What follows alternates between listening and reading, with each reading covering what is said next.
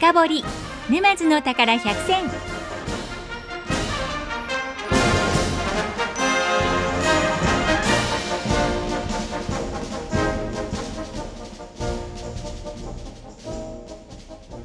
沼津市の西部に位置する内島地区国一バイパスの北側に田園風景が広がりその向こうに富士山と足高山が見られる自然豊かなエリアです。農業も盛んで沼津茶やプチベール根形白ネギなどが生産されています。内島地区はかつて海上に浮かぶ島のごとく内島ヶ原として大小の沼々が点在する湿地帯として有名でした。現在は豊かな自然の中に県内外の研究機関や企業などが互いの技術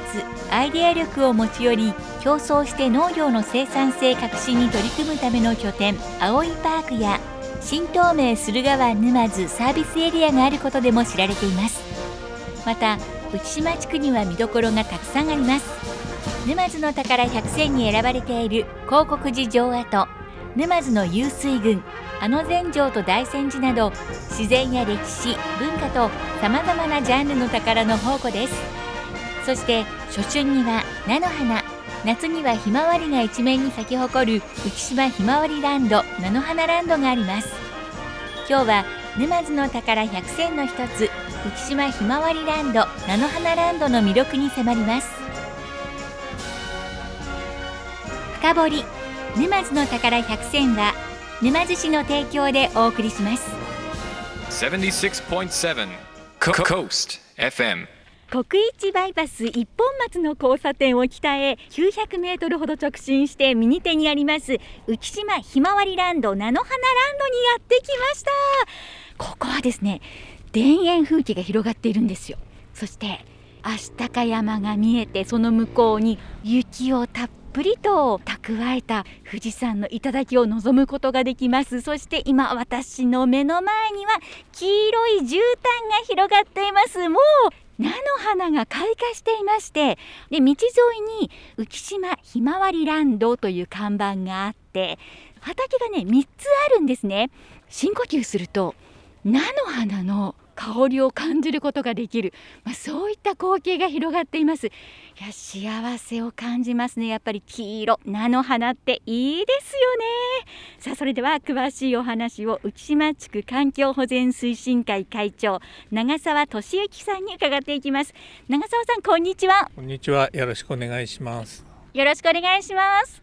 浮島地区いいところですね。まずは浮島地区の魅力についてご紹介いただけますか？はい、えー、浮島地区は自然景観あの今紹介になりました足高山と富士も見えますし平野部には広々と水田が広がり足高山の南裾にはさんさんと太陽を浴びてお茶畑が広がっています。はい浮島地区といえばお水がすごく美味しくて湧水群としてもね知られていますけれどもここで育つ農産物も魅力いっぱいありますよねはいまあ、かつてはあの山裾のお茶畑と水田の稲作が中心でしたんですけども、まあ、近年はいろいろ農産物の価格が下がってしまったりしてなかなか農家の生活も大変になってます。まあ、そういう中でそれに代わる新しい作物ということでいろいろと農家の方で工夫をされてましてプチベールだとか白ネギだとかオリーブ栽培金柑コンタアメーラトマト駿河の極みのブランド米であるとかあるいは茶葉から抹茶の元となる天茶を作る工場などを作ってですね、はい、果敢に新しい農業に取り組んでいます。もうどれも美味しいですよね。ええ農家の皆さんも非常に頑張ってますので、はい、来場される方もぜひ、まあ、スーパーなどで地物野菜を見つけたら地産地消ということで農家を支援していただくとありがたいです。はい、金柑コンタも美味しいです。一粒が大きくって甘くって色もまた綺麗ですよね。オレンジ色が。はい、あの駿河湾沼津のサービスエリアの近くで温室栽培で作っておりますけれども大変手間がかかりますけれども糖度の甘い金柑が食べられますので時期になりましたら皆さん注文をしてあげてください。はいこうした農産物もね皆さんに味わっていただきたいと思います。で非常にのどかな風景ではあるんですがこちらは交通の要衝ですね。はい、えっと浮島から原海岸にかけてですねわずか数キロの間に2つの高速道路新東名の駿河湾沼津サービスエリアがあったり1つの新幹線そして根形街道根形バイパス国道1号線東海道線それから東海道の旧道と千本街道、まあ、こういった要衝の道路や線路がですねこんなに凝縮して走っているところは日本の国を探してもどこにもないというふうに自慢しております。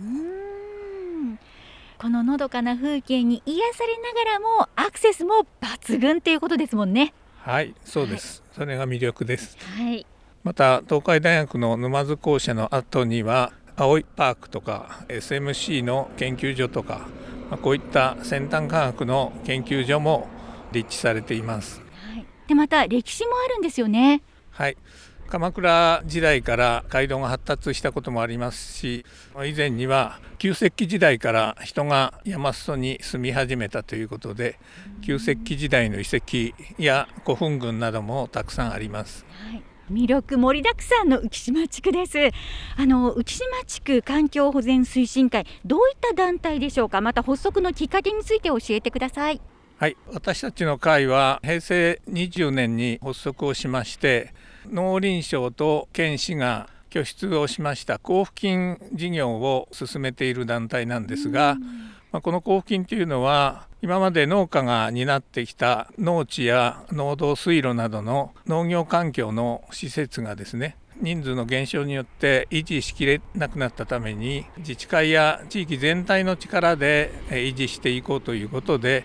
国県市がお金を拠出して交付金事業を推進してます、まあ、そういった事業を進めている団体です。まあ、この交付金のおかげで農地農道を維持する経費を負担していただいております。具体的には日々どういった活動をされてるんですか？草刈りですとか、あるいは道路の破損箇所を農家が持っているような重機で補修したりというようなことも行っていますし、さらにあの農道水路などを長期に維持していくためにですね、国からいただいた交付金を使って専門業者に発注をして補修をしたりというようなことも行っています。で合わせて農村景観の保全という観点からこのようなひまわりランドで耕作放棄された休耕田などを活用して景観作物ひまわりですとか菜の花を植えて景観の保全を図っているところです。こちらの浮島ひまわりランド菜の花ランドですがどういったきっかけで誕生したんでしょう？平成21年頃ですね。発足して翌年からですけれども、まあ、当時の JA の女性部がひまわりをの種を育ててですね、まあ、そこから、油を絞って商品化しようなどという構想がありまして、まあ、それに景観作物として何かないかということで私どもの会が探していたところにそのような話があったものですから浮島地区全体で手を挙げて種の提供をしていただいたこれがきっかけでした。はい平成21年度からスタートしているんですね。で3つの畑がありますがどのぐらいの広さになってくるんですか、まあ、南の畑が一番大きくて一番最初に作った畑なんですが田んぼ4枚分2000平米。次に一番北畑が田んぼ2枚分1000平米。そして最後に真ん中の田んぼが500平米ということで田んぼ7枚分3500平米ということで栽培をしております。田んぼ7枚分。よく広さを例えるときにテニスコートなども使われるんですがテニスコートがだいたい260平方メートルだそうなんですね。なのでテニスコートで数えていくとなんと14枚分にもなるんですね。すごい広さですね。はい。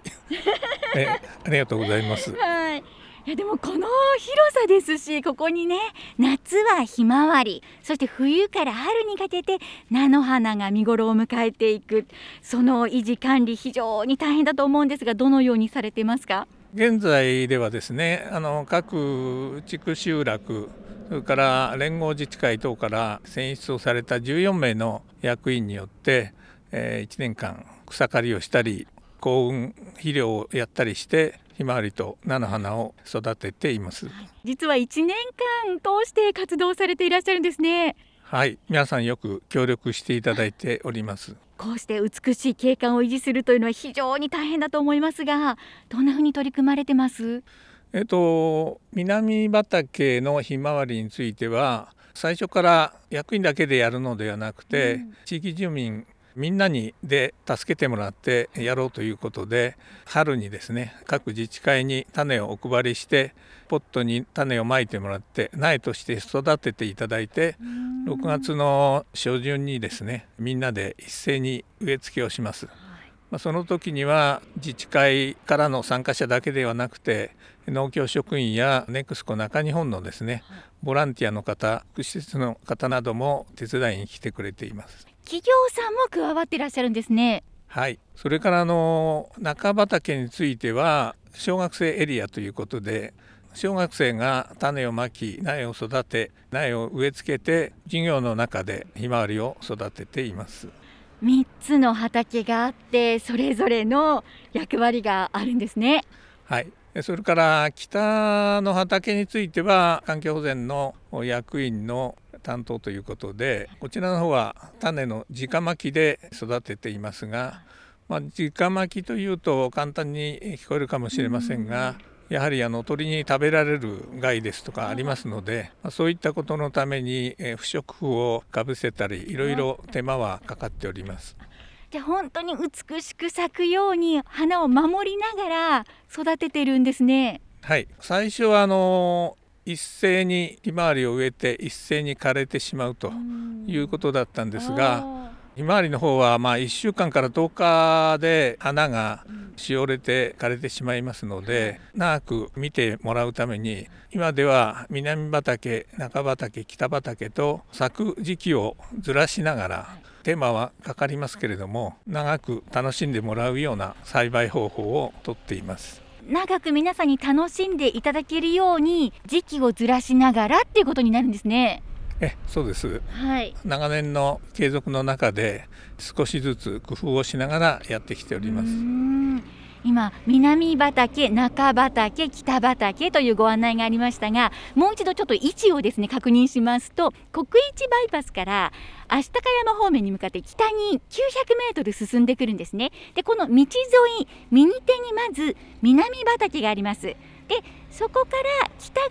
に一旦ここ駐車場になってるんですかね。はい、そうです。はい、はいで駐車場ありまして今その駐車場に私立っているんですけれどもそこから中畑北畑というふうに3つの畑があって見頃をねずらしながら長く皆さんに楽しんでいただけるようにという工夫がされている思いを感じます。ありがとうございます。でもこうやって今日も菜の花が美しく咲いていますけれどもこの夏はひまわりがこう愛情を込めて育てて咲き誇りで冬から春にかけてこうして春の訪れ新春の訪れを告げるように菜の花が咲いてくるこの光景ご覧になっていかがですか？はい。浮島の自慢の光景だと思います。今年はちょっと暖かいもんですから、うん、10月に種をまいたんですけれども、はい。例年ですと正月を迎える頃満開になるんですけれども、うん、今年は早々と12月ぐらいから咲き始めてしまって、ちょっと雨も少なかったもんですから、背丈が伸びずに早く咲いてしまったような状況ですけれども、まあ、それでも綺麗に絨毯のように咲いているかと思います。風に揺れて黄色い絨毯がこっちだよって誘ってくれているようにも感じることができるんですが背丈が低いからこそ遠くまで見通すことができるんですね。そうですね。あの、はい、見晴らしはよろしいかと思います、はい、田んぼ7枚分ひまわりが咲いてくるとどんな光景ですか？あの福島のひまわりの場合にはですね背丈を1.5メートルぐらいに抑えた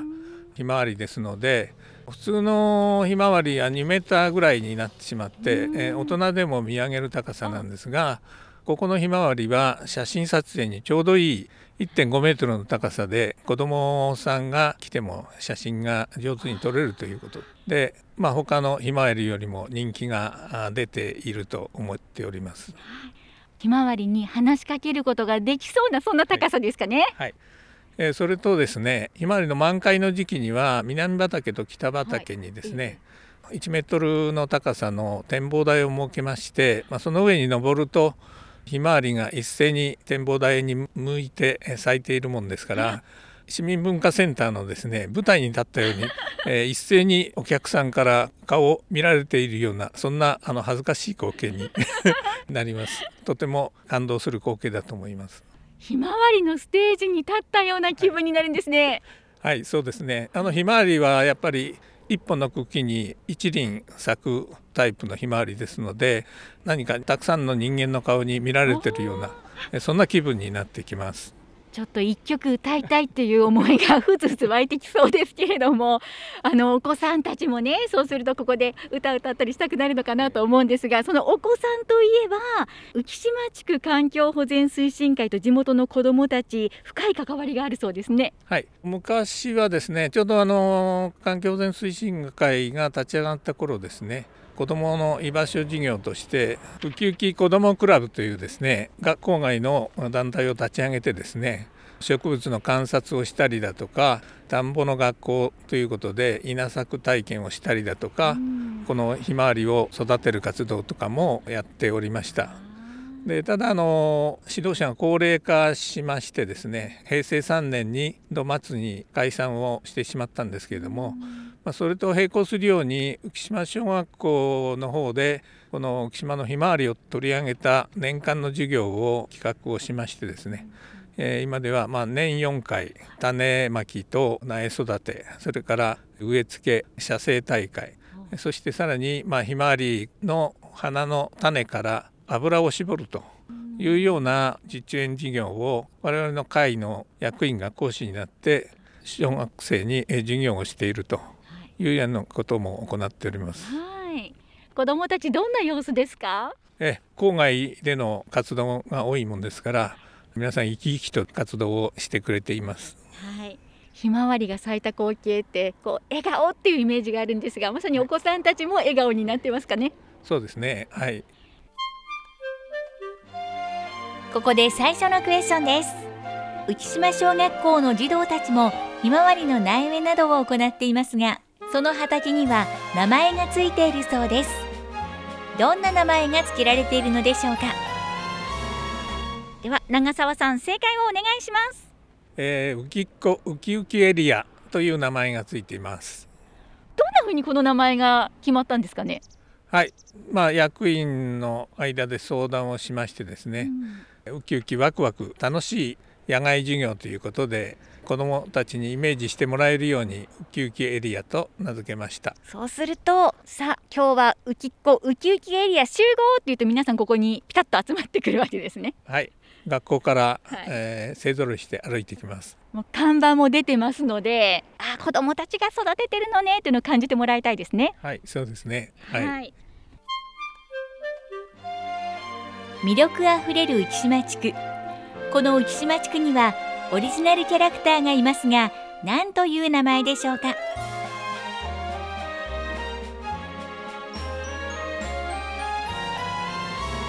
長澤さん正解をお願いします。浮き水という名前が付けられています。はい。これはあの頭にですね富士山の形をした帽子をかぶって顔と体が球体をした緑色をしておりましてお茶の実を表しています。えーそれから足高山の山並みや足高山に広がる茶畑をイメージして作られたものですけれどもはいこれはあの当時2014年頃ですね中学生等にキャラクターの募集をしてその結果優秀作品として伊藤さんという女子生徒の方が考案されたものがデザイン化されました。はい浮島地区の皆さんはよくご存知のキャラクターっていうことになりますかね？はいそうです。沼津では有名な沼津プロレスでもこの浮水のキャラクターを使った浮水レボリューションというキャラのレスラーが登場したりしてすっかりおなじみになっております。もう地域から羽ばたいてますね。はいありがとうございます。はいあの富士山型の帽子してるっていうことですけれども実はその中はあのウォーターサーバーのタンクを表していて中に入っているのがえ、そうですね。浮島の湧水がタンクに、えー、貯められているそうです。深いですね キャラクターもいるっていうことですけれども訪れる皆さんどんな風に楽しんでいらっしゃいますでしょうか？えっ、とひまわりランドの栽培と並行しまして浮島地区で写真コンテストを開催したりしておりますので、はい。皆さん写真コンテストに応募するためにですねあるいは家族に見せるためにたくさん写真を撮ってえーいただいてます。はい。新幹線と菜の花の共演も写真コンテストで応募される方いらっしゃるそうですね。はい、あの菜の花とかひまわりの時期に黄色い花と黄色いドクターイエローの新幹線を同時に写し込む方もいらっしゃいます。ダブルイエローじゃないですかそうです、えーそういう名前を 作品についておりました。タイトル考えるのも楽しそうですねはい、それからひまわり祭りというのを7月の20日前後のひまわりの満開の時期に開催するんですけれども、その時には地元のミュージシャンによるコンサートが開催されたり浮島の農産物を販売する軽トラの位置が立ったりあるいはキッチンカーがたくさん並んでお祭りを盛り上げてくれます。あのまた写真撮影のための先ほどの浮水のですね、顔出し看板なども登場して、えー皆さん思い思いの楽しみ方をしてくれています。顔出し看板ということは顔の部分だけくり抜かれていてあと浮き水になっているので誰でも浮き水になって写真撮れるっていうことですかね。はい、そうです。はい、あのこちらもぜひ皆さんに楽しんでいただきたいですしお花をね見ながらまたイベントにも参加してもらいたいですね。はい、7月の20日頃にひまわり祭りやりますので、はい。またぜひいらしてください。はい。さあそしてひまわりのシーズンが終わりますと今度は菜の花に向けてということになるんですが冬から春にかけての菜の花栽培ご紹介いただけますか？はい、発足当初はひまわりの栽培だけだったんですけれども冬にも何か花が欲しいということで、まあ、一時はそばの実を育てたりえーしたんですけれどもなかなか栽培がうまくいきませんので冬の畑にえー菜の花をまいてですねひまわりと同じような黄色い花ということで景色を楽しんでいただきたいと。菜の花の種を平成29年頃からまき始めました。はい。で10月頃にですね種をまいて菜の花の品種としては一番早く咲く神崎京都伏見という品種をまいておりますので正月明けぐらいから菜の花の開花が楽しめます。ただ極和製の品種ですのでえー1月末から2月頃にかけてですね霜に当たってしまって枯れてしまうものも結構あったりしますので今年はちょっと別の品種を一番北の畑へですねはい。試験的にまいてみて長く楽しめるかどうかを試しているような状況です。ということは今年品種が2つぐらいになってるんですかね、ちょっと向こうはまだ青くなっていますけれども。一番北側の畑見ますとまだ青々してます。そうですね。はい。これがまああと2月3月頃大きく育ってくるんじゃないかなというふうに思います。やっぱりよく見ると違いますかね、そうですね。あの咲く時期が違いますのでうん。新しく巻いた方はちょっと背丈が高くなると思いますけどえーえーあの今日もすごく綺麗なんですけど皆さん水やりとか今日は可愛く咲いてるかなとか元気ないか大丈夫かなとか様子をこう見回っていらっしゃるんですかね？そうですね。自宅から散歩がてらあのはい。時々見に来ては花の状況を確かめてますけれども、まあ、冬はちょっと風が強く吹きますので菜の花の畑に通路を設けてあるんですけど、まあ、通路の周りが少しですね風で倒れたりえーということがありますけれども。しっかりと皆さんで愛情を注いで守りながら、この美しさを今日も維持していてまた2月にもお楽しみ待ってますよという、ねはい。はい。あ、ここ中に入ると漢字の田んぼの田のようにあぜ道があっってで散策できるようになってるんですね。なので入っていくとちょうどあの田んぼの田のど真ん中のクロスしているところに自分が立つともう周り一面菜の花ってなるんですね。あこの中に入ってみると長澤さんまた風景が格別ですね。えーちょっと高台にもなってますので、えー菜の花を通して足高山と富士山が綺麗に見ることができます。はいここに立っていると南畑から中畑がつながっているように見えますね。そうですね。中畑北畑まで、え3つの畑が連続して菜の花が咲いているように見えます。近くに寄ってみると小さな可愛らしいミツバチが止まってますね。はい。花を目当てにやってきます。夏のひまわりの時にはもっと大きな蜂ですとかアゲハチョウですとか、えーいろんな虫たちがやってきます自然が生物を呼ぶという光景ですね。はい。自然豊かな証拠だと思います。はい。わあ真っ白な鳥が飛んできましたよ。青空に向かって。あの白鷺ですね。小鷺が舞っていて、まあ、これはあの東海道53次の浮島ヶ原の光景にも出てきますけれども、まあ、昔からいる浮島の名物の鳥だと思います黄色い絨毯一面の菜の花そして青空電線に白鷺が止まっていてここに来ると癒されますね。またいい香りがしますよ。はい。菜の花の美味しい匂いが してくるかと思います。そうですね。ちょっとあの食べたくなりそうですけど。であの目の前に足高山がね雄大な風景なんですよ。左手の方に富士山頂ですね雪がまた綺麗ですよ。この共演菜の花と富士山の共演。素晴らしいです。なので皆さんこちらにいらした場合にはぜひねこの中の方まで進んでいただきたいですね。そうですね。え十字路の通路が設けてありますので中に入ったりえ周りを巡って見ていただきたいと思います。はい。一番のおすすめの撮影ポイントがこの南畑今私たちが立っている場所ってことになりますか？そうですね。はい。畑の中に入れるのは南畑だけなんでしょうか？えっと北畑の方も東西に2本通路を設けてありますので北畑も中に入ることができます。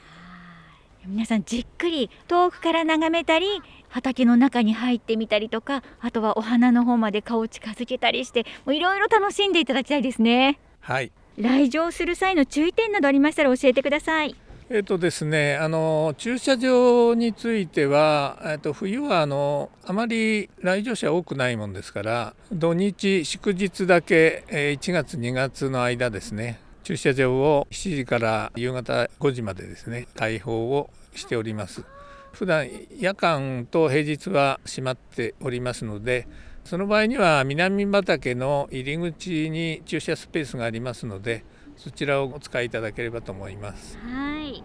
お車でもお出かけいただくことができます。さあそれではおしまいにリスナーの皆さんへのメッセージをお願いします。はい、ぜひ皆さんひまわりランド菜の花ランドへ来て浮島の花を楽しみながらまた浮島の農業について関心を持っていただけたらと考えています皆さんお越しくださいお待ちしてます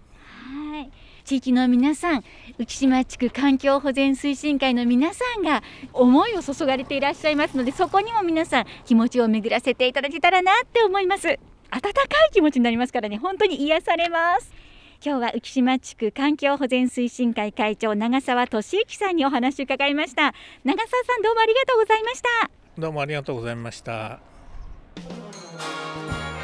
ご紹介した浮島ひまわりランド菜の花ランドへのアクセスは国道1号一本松の交差点を北へ900メートルほど直進すると右手にあります。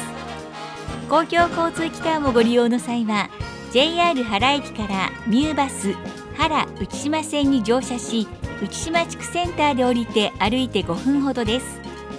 今日深掘りした浮島ひまわりランド菜の花ランドなど沼津の宝100選について詳しくは沼津の宝のガイドブックやホームページをご覧ください。お問い合わせは沼津市役所広報課。電話055-934-4839 055-934 4839までどうぞ深掘り沼津の宝百選は沼津市の提供でお送りしました。